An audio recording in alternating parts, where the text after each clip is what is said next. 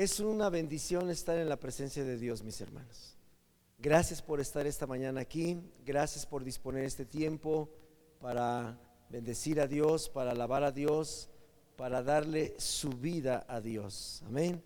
Las personas, si es que hay personas ahí conectadas en la red, sean bienvenidos también todos y las personas que verán la transmisión más adelante no en vivo, sino más adelante la que se queda grabada, también sean bienvenidos. ¿Qué les parece si oramos a Dios? ¿Está bien? Vamos a orar juntos. Amado Dios, venimos delante de tu presencia. Gracias por tu Espíritu Santo que está con nosotros. Permítenos escuchar tus palabras, Señor. Permítenos oír tu palabra Permite, Señor, que nuestro espíritu y nuestra alma escuchen como un día un Lázaro que estaba muerto y estaba dentro de una cueva, dentro de una tumba y tenía cuatro días de muerto. Él resucitó porque escuchó tu voz. Nosotros también esta mañana, Señor, hay muchas cosas que necesitamos resucitar dentro de nosotros y solo podrán ser resucitadas si oímos tu voz. Háblanos. Estamos atentos a tu palabra, Señor. Ponemos este tiempo bajo tu dirección. Amén. Amén. Por favor, abra su Biblia en el Evangelio de Juan, capítulo 14. Evangelio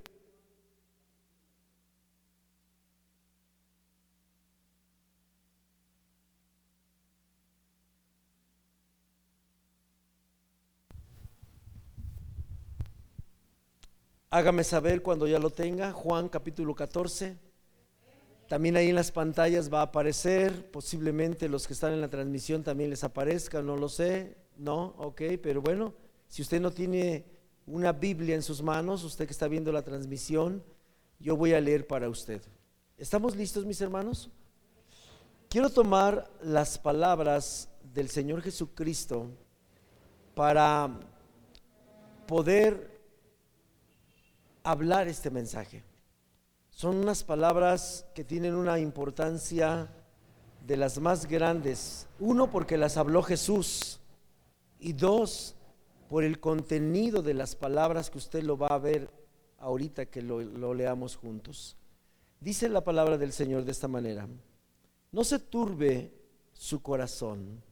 Creen en Dios, crean también en mí. En la casa de mi Padre muchas moradas hay. Si así no fuera, yo se los hubiera dicho. Voy pues a preparar lugar para ustedes. Y si me fuere y os prepararé el lugar, vendré otra vez y os tomaré a mí mismo, para que donde yo estoy, vosotros también estéis. Mis hermanos, nos está esperando una ciudadanía en el cielo. Nos está esperando un lugar preparado exclusivamente para cada uno en lo particular. Jesús se fue al cielo a preparar un lugar para cada uno de nosotros. Pero el siguiente versículo es la base para el mensaje que quiero compartir con ustedes y también con ustedes que están en la transmisión.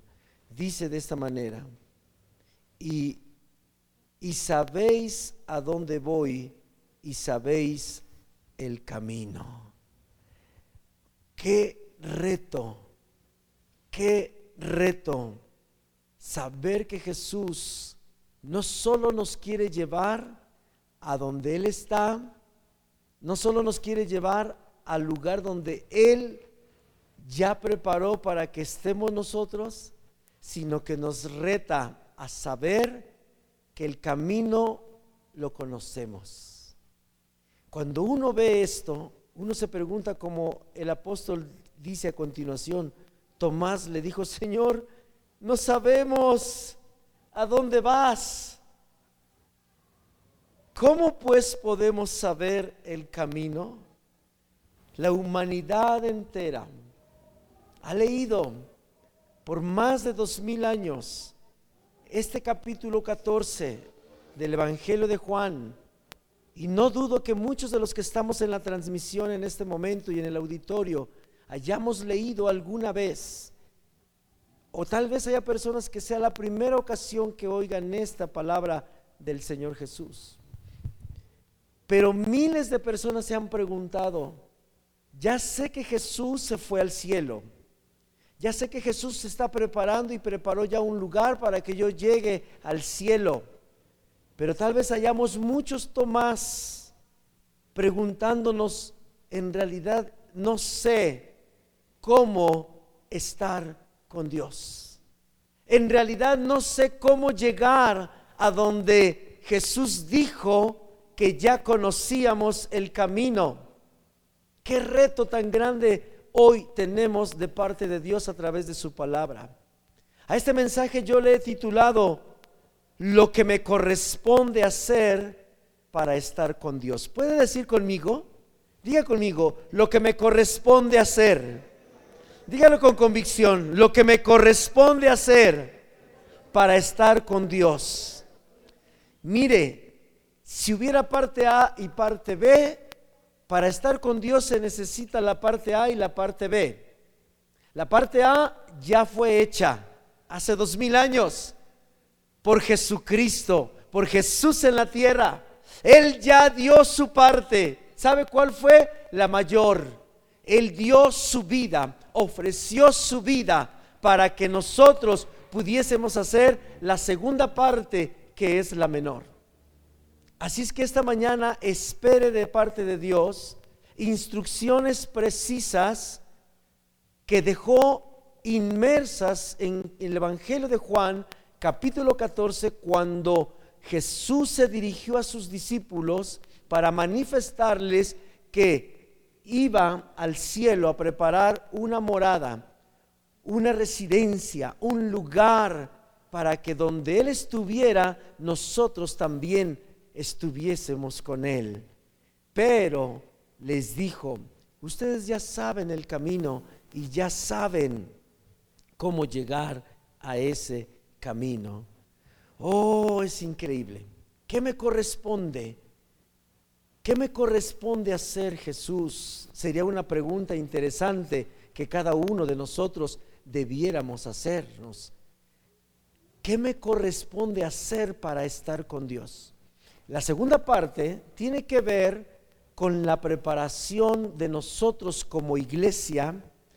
Como iglesia estoy hablando como una comunidad y como personas en lo individual, porque el lugar que Dios fue a preparar, lo tiene preparado como iglesia, como comunidad, como, como humanidad, pero también lo tiene preparado como individuos.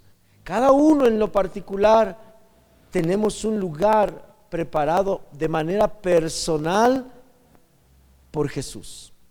Así es que, ¿qué me corresponde hacer?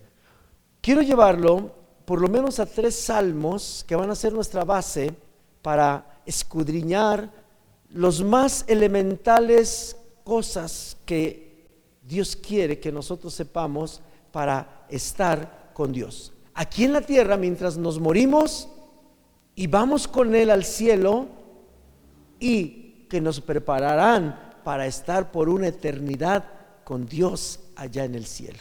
¿A usted le gustaría estar en donde Jesús ya se adelantó para preparar su lugar? ¿Le gustaría conocer su casa? ¿Le gustaría conocer qué Dios le tiene preparado en el cielo? Yo me muero por eso, ¿verdad? Pablo el apóstol dijo, para mí el morir es ganancia, ¿verdad? Es bueno estar con Jesús, mis hermanos. Vamos por favor al Salmo número 15. Vamos a leer primero en la versión Reina Valera 1960 y después vamos a leer dos versiones que nos van a ayudar a identificar brevemente las cosas que me corresponden hacer para estar con Dios. ¿Está listo para tomar nota de lo que el Espíritu Santo le hable que le corresponde hacer para estar con Dios? ¿Cuántos quieren estar con Dios? Amén. Los que están en casa, los que están en la transmisión, ¿usted quiere estar con Dios? Porque Dios quiere estar con usted. Y Dios quiere que usted esté con Dios. Amén. Ese es el objetivo. Salmo número 15. Vamos a deleitarnos con las primeras cosas básicas que la Biblia nos enseña a través del Salmo 15. ¿Cuáles son esas cosas que me corresponden hacer para estar con Dios? Muy bien. Gracias a Dios que no, Dios no puso una cuota. ¿Cuántos dan gracias a Dios por eso? Porque entonces los que no alcanzáramos a tener el dinero no lo lograríamos, ¿verdad? Gracias a Dios que Dios no puso una profesión, solamente los arquitectos podrán llegar a la, casa de Dios. No, Dios puso cosas que vamos a poder llevar a cabo. Dios puso cosas como que nos corresponden hacer que vamos a poder ejecutar. Amén. Salmo 15, ¿están ahí? Dice la Biblia, Jehová, ¿quién habitará en tu tabernáculo? ¿Quién morará en tu monte santo. Dos expresiones que son sinónimo de lo que Jesús habló en Juan capítulo 14. ¿Quién habitará? Dice el versículo. ¿Quién habitará en tu tabernáculo? ¿Quién morará en tu monte santo? Expresiones sinónimas de lo que Jesús habla en Juan 14. Estar con Dios estar en la residencia que Dios fue a preparar. Es lo que está diciendo el salmista. La pregunta es bien interesante porque dice, ¿quién? ¿Significará que todos podrán estar? Parte de la respuesta sería sí y parte de la respuesta sería no. Sí, porque delante de Dios no hay acepción de personas. Y Jesús vino a morir por todos. Pero lamentablemente la respuesta es un no si yo no hago lo que me corresponde. Jesús hizo lo que le correspondía cuando el Padre le dijo, vas a ir a la tierra y vas a morir como un cordero inmolado y vas a sacrificar tu vida y tu sangre será derramada en un madero para remisión de los pecados de toda la humanidad presente, de toda la humanidad anterior y de toda la humanidad posterior al tiempo en que tú vas a ir a la tierra. Ahora nos corresponde a nosotros. Y ahí está una buena pregunta. ¿Quién? ¿Quién? Y vamos entonces a ver lo que nos corresponde.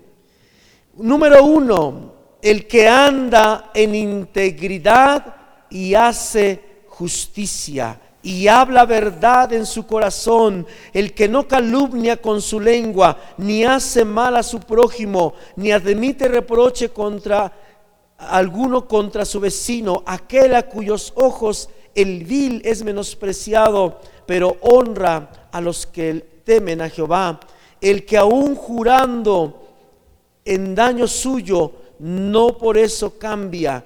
Quien su dinero no dio a usura, ni contra el inocente admitió cohecho, el que hace estas cosas no resbalará jamás. Oh, me siento emocionado porque Dios quiere que nosotros profundicemos en este Salmo 15. Voy a ir eh, leyendo y explicando un poco el Salmo 15, que es la base de la pregunta y de la respuesta, de lo que Jesús le dijo a los discípulos. Voy a preparar una morada y ustedes ya conocen el camino, ustedes ya saben cómo llegar a donde yo voy. Y Tomás sorprendido dijo, ¿cómo, ¿cómo nos dices eso si ni siquiera sabemos a dónde vas? ¿Cómo vamos a saber cómo llegar si ni siquiera sabemos a dónde vas? Pero hoy la humanidad no ignora que Jesús vino a la tierra que murió por nosotros, por nuestros pecados, que resucitó al tercer día y que está sentado a la diestra del Padre y que ha preparado un lugar para llevarnos a nosotros. Hoy la humanidad no puede ignorar eso. No puede ignorarlo, jamás podrá ignorarlo. Ahora la pregunta es, ¿sabes lo que te corresponde hacer para llegar a la morada donde Jesús te está esperando? Porque si no lo sabes, Dios quiere que esta mañana pongas atención porque si no hacemos esto que nos corresponde, esa morada no podrá ser entregada cuando estemos con Él. Amén. Ok, vamos rápidamente. La traducción del lenguaje actual dice así, dime, Dios mío, ¿quién puede vivir en tu santuario? ¿Quién puede vivir en tu monte santo? Y mire la traducción de esta Biblia, traducción del lenguaje actual, versículo 2. Solo, diga conmigo, solo. Esto, esta palabra me pone así que los cabellos de... me electrocuta espiritualmente. ¿Sabe lo que significa solo?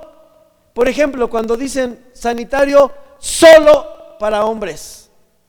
¿Qué significa? ¿Que las damas pueden entrar?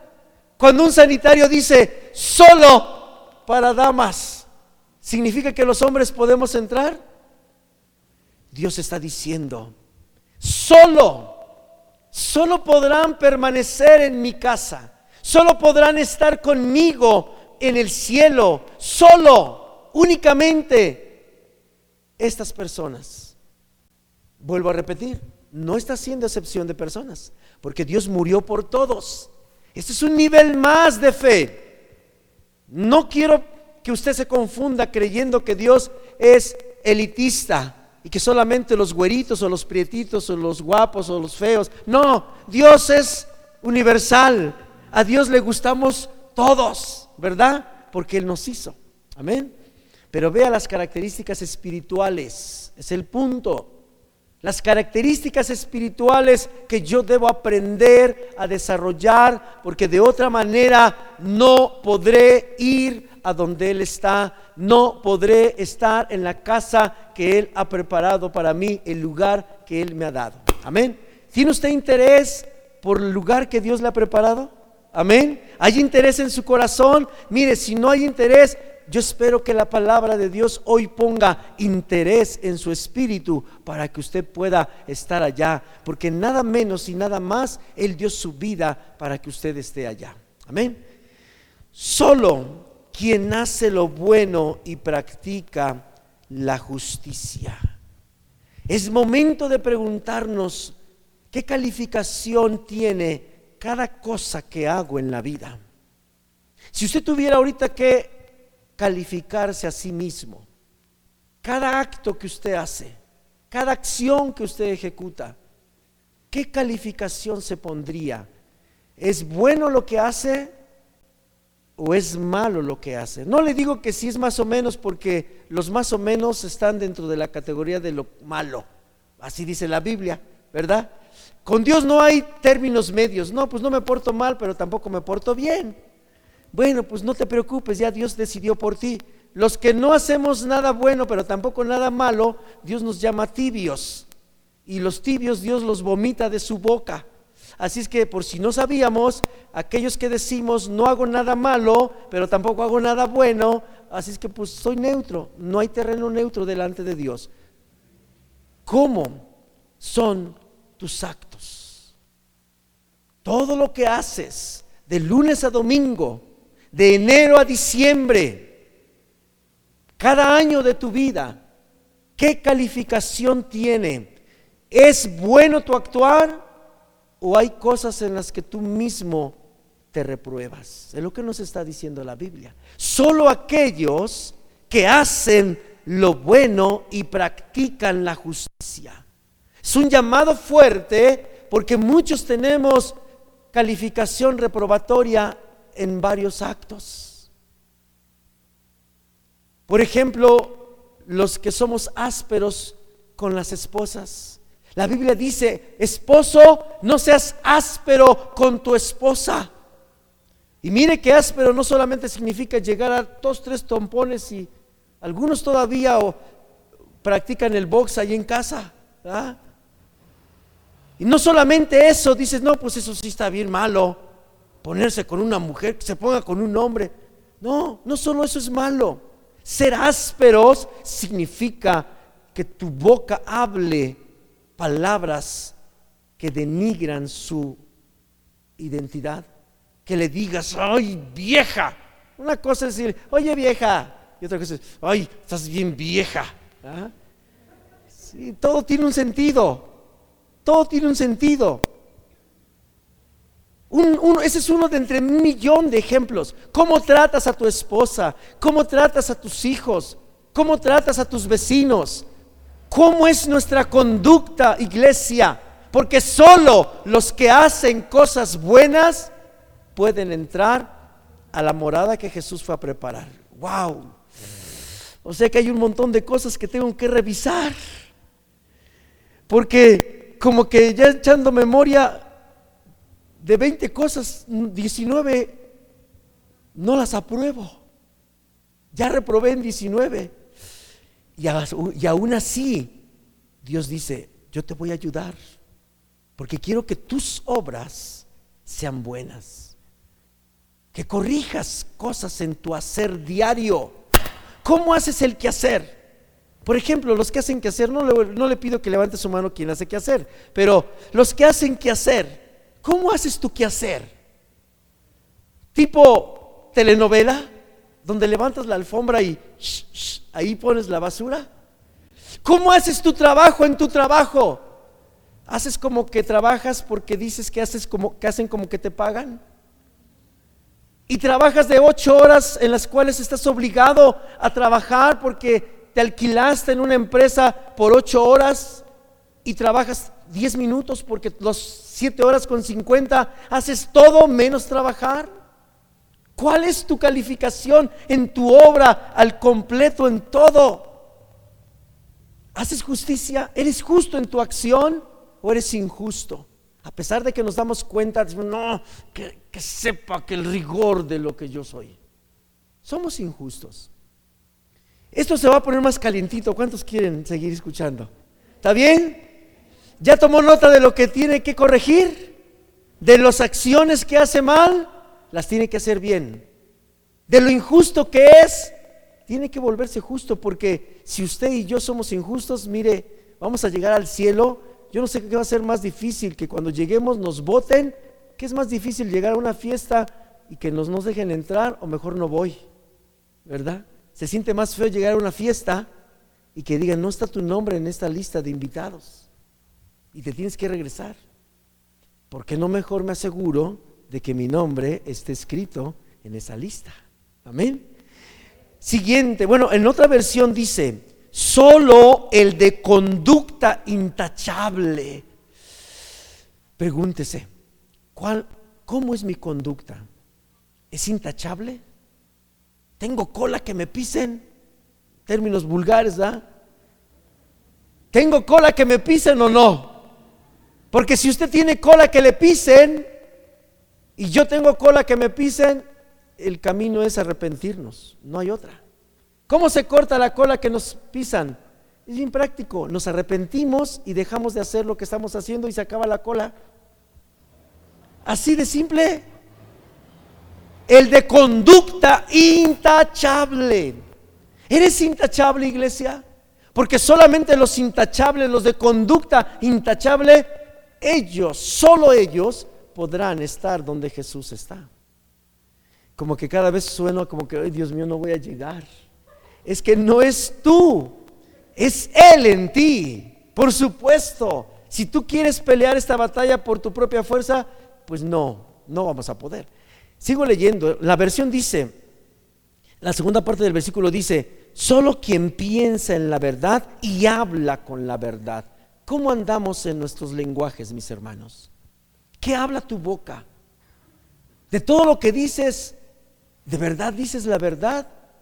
¿O solamente hablas una cosa verdad y todo lo demás es mentira? Hasta tú mismo te crees tus mentiras. Hay una conexión directa entre lo que hablo y mi lugar de entrada al cielo. Los mentirosos no podrán heredar el reino. Esto es fuerte. Esto es fuerte. ¿Qué me corresponde hablar?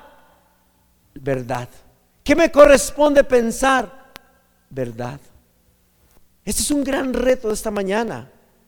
Porque muchos estamos acostumbrados a mentir a tal grado que ya ni siquiera nos damos cuenta que mentimos. La mentira ha sido algo parte de mí muchos años. Y es casi, casi muy difícil que yo quiera sacar de mí una verdad. Pero hoy Dios hace un reto. Necesito poner atención lo que hablo.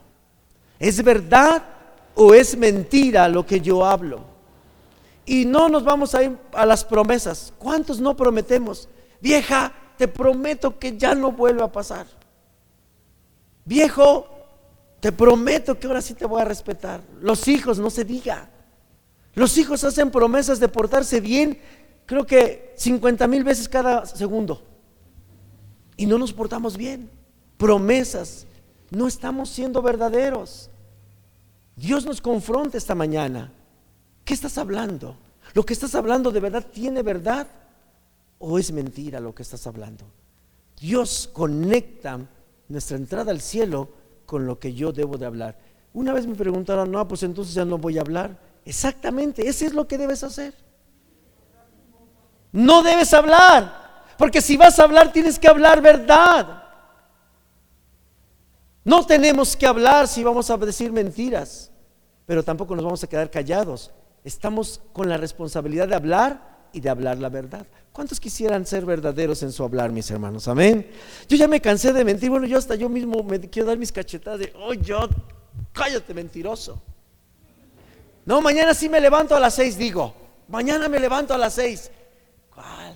Suena el despertador y lo vuelvo a apagar. Todos practicamos la mentira, unos de una manera y otros de otra manera. Pero nosotros debemos dejar de lado la mentira. Y mire, quiero terminar con este punto. A veces decir la verdad te va a costar bien caro, bien caro, bien caro que el que dice la mentira.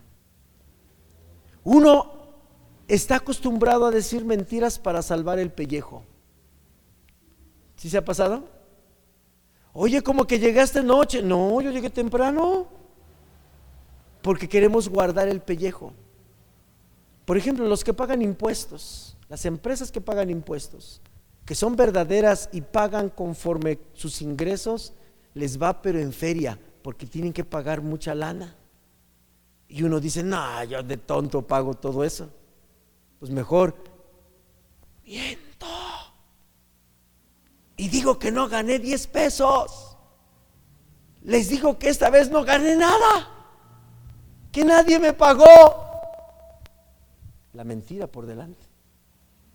Y pensamos que esa es la buena vida. No, yo soy bien bueno para hacer negocios, porque de los 5 millones que gano solamente declaro 50 pesos. La verdad te va a llevar a límites en la vida donde vas a parecer tonto, donde vas a parecer, solo a ti se te ocurre decirle al fisco que ganaste eso. ¿Qué tonto hace eso? El tonto que quiere ir al cielo. Amén. Así es que la verdad te va a costar y te va a costar mucho. A Jesús le costó su vida. Le preguntaron en sus últimos días, ¿eres tú el Hijo de Dios? Uy, Jesús por salvar la vida y al ver a la humanidad que no íbamos a obedecer hubiera dicho,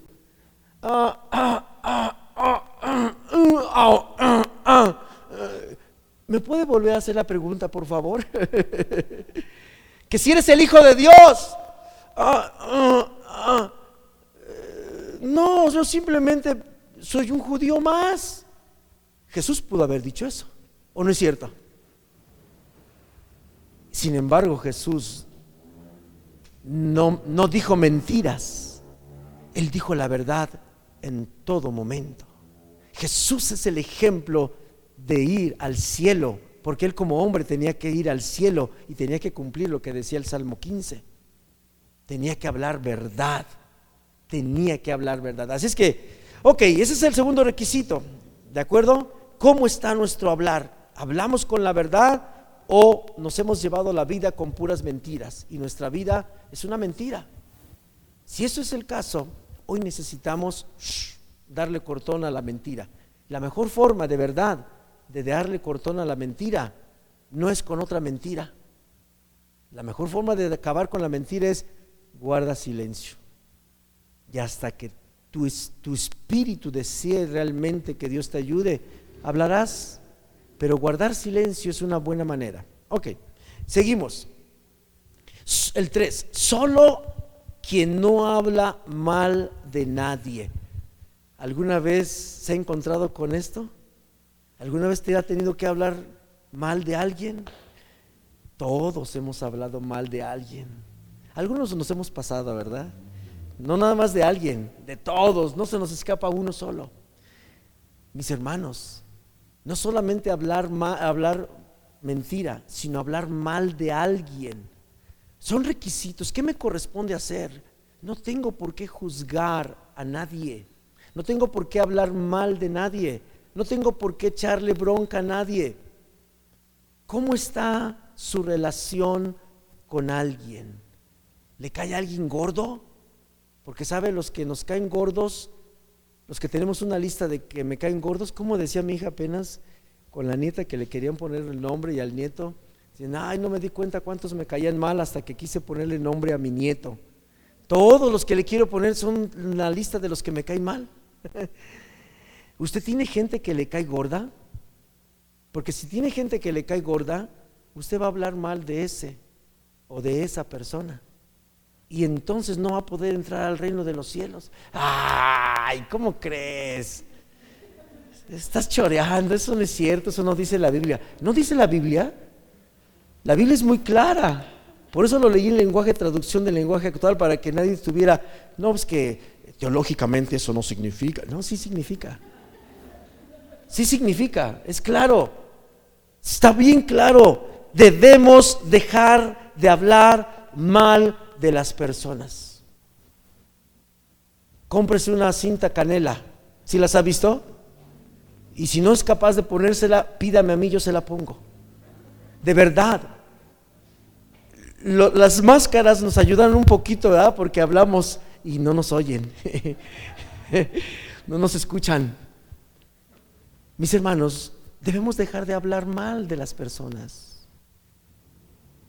Ya no tenemos que hablar de las personas. es bien sencillo. Las personas fueron hechas, creadas a la imagen de Dios. Cuando usted habla mal de una persona, ¿de quién cree que está hablando mal? Ese Dios no sabe hacer nada. Él dice que el hombre es la corona de la creación y mira, ese Oscar, todo flacucho y debilucho.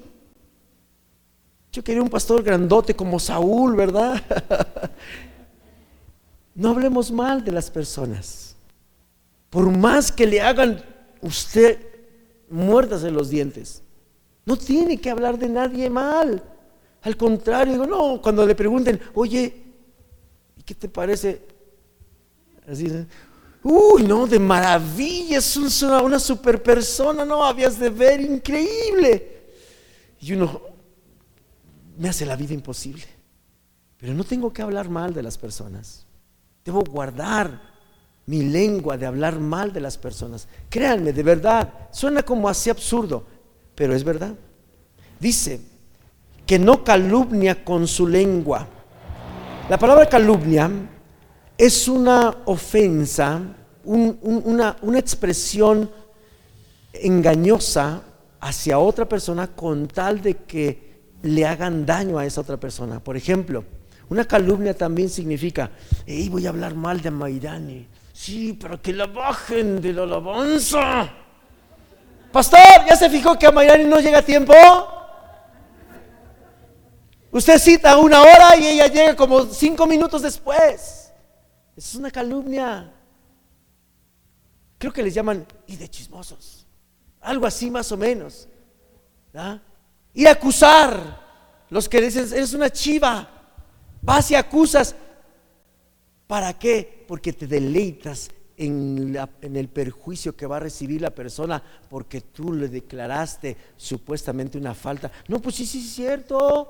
A ver, vamos a probar si no. Y ahí está el reloj checador. Y efectivamente a Mayrani llega cinco minutos después cada vez que se cita. Pero es una calumnia. ¿Por qué? Porque estás usando una circunstancia de alguien y la estás hablando en contra para ver el perjuicio de esa persona por lo que estás diciendo. Eso se llama calumniar a alguien. Y muchos somos así. ¿Ya te fijaste a qué horas llegó tu, papá, hija? ¿Mm? ¿Ya te fijaste que dijo que venía y no viene? Y la hija agarra todo contra el papá. Ya no, ya no quiere que el papá la bese, la acaricie, la cargue. No, no, es que tú no eres verdadero. Calumnia. Calumnia. Ya no tienes que calumniar. No tienes que ser juez de nadie. Es una carga muy pesada, mis hermanos. Ser juez es una carga muy pesada. ¿Qué más? Ok, dice, no busca el mal de nadie ni ofende a nadie. Hoy como que ya los requisitos se volvieron medios tediosos, ¿no? No busca el mal de nadie, ni tampoco, dice aquí, no busca el mal de nadie, ni ofende a nadie. Oye, ¿tú te acuerdas cómo se llama el hermano? ¿Quién? ¿Aquel gordo? ¿El flaco? Ah, el moreno. Ah, no, el negro. Ah, sí. El que no pone atención. Ah, el distraído. Ah, el que su esposa lo manda, no el mandilón. Y bueno, podría seguir con las ofensas. Ah, el que no se peina. Ah, sí, ya sé quién, de quién me estás hablando. El que no sabe vestirse, el que está descombinado. Ah, sí, también. Y empezamos, mis hermanos. Increíble. Se nos da, nos nacen los poetas, ¿verdad? Al hablar de, de, de, de ofensas, nos nacen los poetas. Yo sé que eso suena como muy chusco y como al mismo tiempo sencillo y al mismo tiempo como religioso. Pero la Biblia es muy clara.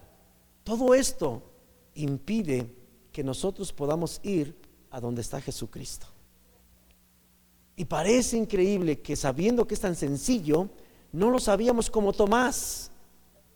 Tomás dijo, Señor, pues dime por dónde. Si tengo que pasar por un camino lleno de vidrios y fuego ardiendo, pues órale, me aviento. Pero Jesús dijo, no, no tienes que hacer, no tienes que pasar por ninguna ningún piso de fuego y vidrios. Tienes que leer el Salmo 15, tienes que leer el Salmo 26, tienes que leer el Salmo 24, porque voy, voy para allá, ya me quedan poquitos segundos. Termino con este salmo, dice, solo quien desprecia al que merece desprecio, pero respeta a quien honra a Dios. ¿Usted sabe respetar a las personas? Sabe reconocer a las personas por lo que son o por lo que tienen. Porque la mayoría respetamos al licenciado arquitecto médico doctor, ¿verdad? Pero si no traigo mi título de licenciado arquitecto médico doctor, nadie me pela. Creo que se hizo un refrán, te tratan como te ven. Si llegas con corbata, el, de torero, ¿no? Pásele, Señor. Si no llegas con corbata, hasta por allá siéntate. Mis hermanos, saber respetar a las personas. Miren, muchos nos vamos con la finta por lo que vemos. Vemos a una persona en su peinado, en su, en su vestimenta, ¿verdad? Y decimos, no, este cuate, no. No, ¿cómo, lo voy a respetar? Yo respeto a, a los que, según nuestro código, ¿verdad? El respeto a las personas. ¿Sabemos respetar a las personas? Mire, muchos en la calle no sabemos respetar a los que trabajan en los vidrios y están trabajando. No importa si están drogándose, eso hablaremos otro día de eso, pero en la calle respetamos a las personas. ¿Hay respeto en nuestro corazón hacia los demás o despreciamos a las personas? Muchos vemos no con miedo, ya antes como era como con miedo, así, no te acerques, no te acerques porque te da miedo. Pero hoy no, no te acerques porque guácala. Despreciamos. No sabemos respetar a las personas. Inmediatamente uno sabe cuando sabe respetar a las personas. Esto es una prueba grande, mis hermanos. Saber respetar a las personas nos va a llevar al cielo. Si no sabes respetar a las personas, puede ser que por esa razón no entres al cielo, porque no supiste respetar a las personas aquí en la tierra. Dar honor a quien honor merece, dice la escritura. ¿Está bien? Ok. Yo sé que esta prédica se convirtió como en una plática de regaños, pero pues está bien porque vamos a ir al cielo. Más vale llegar regañados que quedarnos en la tierra sin regaño. ok, trato de que no sea tan regañada el asunto, pero pues se me da, ¿de acuerdo? ok, mis hermanos, cinco. Solo quien presta dinero sin cobrar intereses. Híjole, Dios se metió en una área de las más complicadas. Pídeme todo lo que quieras, pero no me hables de mi dinero, mi dinero, mi ganancia, lo que yo me gané con el sudor de mi frente. ¿A poco no dice la Biblia así? Te ganarás con el sudor de tu frente. Oh, meterse con el dinero, Dios, es algo delicado. Esta expresión, en aquel tiempo de los judíos, hablaba de la usura, de no prestar con un interés Hoy sabemos que esto es como que la práctica mundial. Tú vas a un banco, pides un dinero, te cobran intereses y es lo más común del mundo, porque dicen, no, nadie presta gratis, todo debe de tener un, un interés. ¿Qué está hablando realmente Dios aquí? ¿Qué tanto amas al dinero?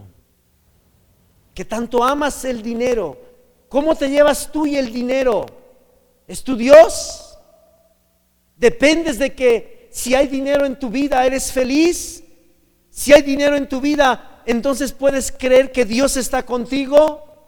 ¿Qué tanta relación hay entre mi corazón y el amor por el dinero? Es el punto central. ¿Cómo está nuestro corazón con respecto al dinero? ¿Me muero si no tengo dinero? ¿O mato por tener dinero? ¿Qué relación hay del dinero conmigo? Porque el dinero, hablando de la parábola, no la parábola la historia del joven rico, Jesús dijo que es imposible que un rico pudiera entrar al reino de los cielos. No cree que Dios lo quiere pobre. No, no, no. Está hablando de que se libere de su corazón, que en su corazón no ame las riquezas, que su corazón esté libre, porque el dueño del dinero es Dios.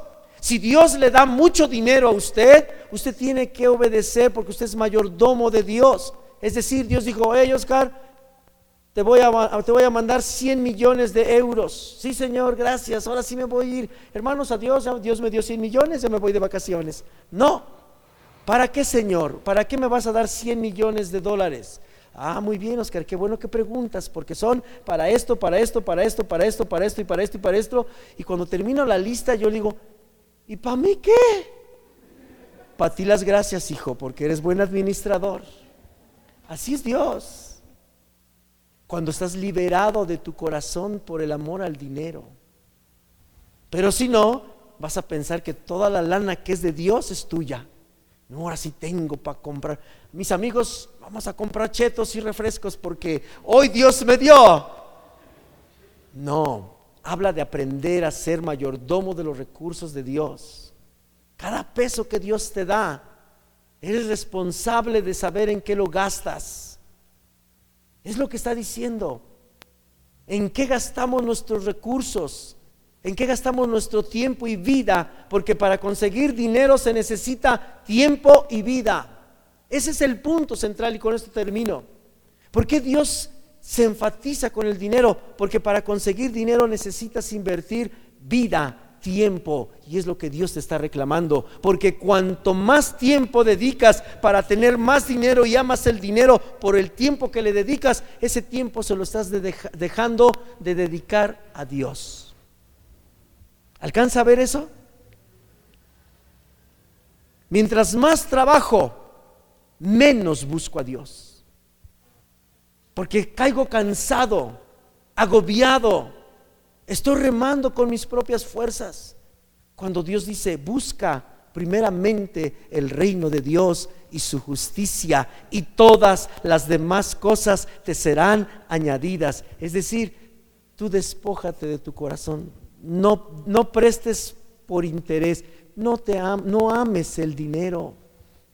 Todo el dinero, Dios es un gran administrador de empresas. Ella tiene un presupuesto bien claro y sabe cuánto se va a necesitar cada persona que está sobre la faz de la tierra. Ah, muy bien, tú vas a necesitar 50 millones de euros, sin problema, pero te los voy a dar conforme, los necesites, porque si te los doy todos juntos, te me, te me echas a perder, te me descompones. Salomón dijo, no me des más de lo que yo necesite, porque si me das más, no, me, capaz que me voy con mis cuates de parranda. Y si me das menos, voy a empezar a blasfemar en tu contra. Ese Dios no da, ese Dios no provee. Mira cómo me tiene un miserable. Y Salomón hizo una oración sabia. Señor, no me des más de lo que yo necesito, pero tampoco no me des menos. Y Dios dice, tranquilo, yo soy el administrador. Yo sé lo que tú vas a necesitar. Cuando tú lo necesites, mire, ahí está mi chequera en blanco. Si tu corazón es libre del amor al dinero. Y si tu corazón es libre del amor al dinero, nos vamos a ir al cielo. Vamos a ponernos en pie, mis hermanos. Solo si le interesa, ahí en el Salmo 24 y en el Salmo 26 son los otros dos pasajes Quiero pedirle a mis hermanos de alabanza que me acompañen. Salmo 24 y Salmo 26, usted lo va a leer en su casa. Acuérdese de este tema. Lo podrá usted también escuchar nuevamente ahí en las plataformas de Facebook, en Spotify y no sé qué otras ahí donde están grabadas, donde permanecen grabadas. Me gustaría que escuchara este mensaje con más detenimiento, que prestáramos atención realmente a lo que está escrito en el Salmo 15, el Salmo 24 y el Salmo 26. ¿Qué cosas me corresponden hacer para estar con Dios? Y va a ver cómo la carga aquí en la tierra va a ser menos y usted estará seguro de ir con Dios. Y esa seguridad de saber que cuando muramos vamos a estar con Él nos ayudará a corregir nuestra situación presente. Sin darnos cuenta, cada una de estas acciones corregirá grandes problemas dentro de nuestro hogar, dentro de nuestra familia, dentro de nosotros mismos. Y son dos cosas a la vez. Dios utiliza esas acciones que me corresponden hacer cuando yo decido hacerlas para corregirme a mí y para que mis necesidades sean suplidas. Todos aquellos que tenemos necesidades económicas, por ejemplo, cuando Dios vea que mi corazón está libre de amor por el dinero, van a empezar a venir las bendiciones económicas. Porque sabe Dios que estoy haciendo lo que me corresponde no amo el dinero, amo al Dios dueño del dinero. Lo que más me importa no es que me dé dinero, lo que más me importa es que yo puedo amarlo a Él y Él como un Dios que corresponde al amor que yo le doy, provee para todas mis necesidades. Quiero pedirle que cierre sus ojos un momento. El Salmo 24 resume en cuatro cosas que me corresponden hacer para ir a donde está Jesús. Número uno, ser limpio de manos. Número dos, ser puro de corazón. Número tres, no elevar mi alma a cosas vanas. No jurar con engaño. El Salmo 26, como resumen, nos enseña que lo que me corresponde hacer para ir con Jesús al cielo es amar, habitar en su casa. Tiene que nacer un amor por estar en la casa de Dios, porque ahí Dios envía bendición y vida eterna. No es un acto religioso Desear estar siempre en la congregación es una muestra de amor que me llevará a estar con Jesús un día en la eternidad. Amar, habitar en su casa. Pero culmina el Salmo 26 con lo más poderoso. Amar el lugar de la morada de su gloria. Tenemos que amar, estar contemplando su gloria. Y una manera de amar la contemplación de su gloria es cuando adoramos su nombre.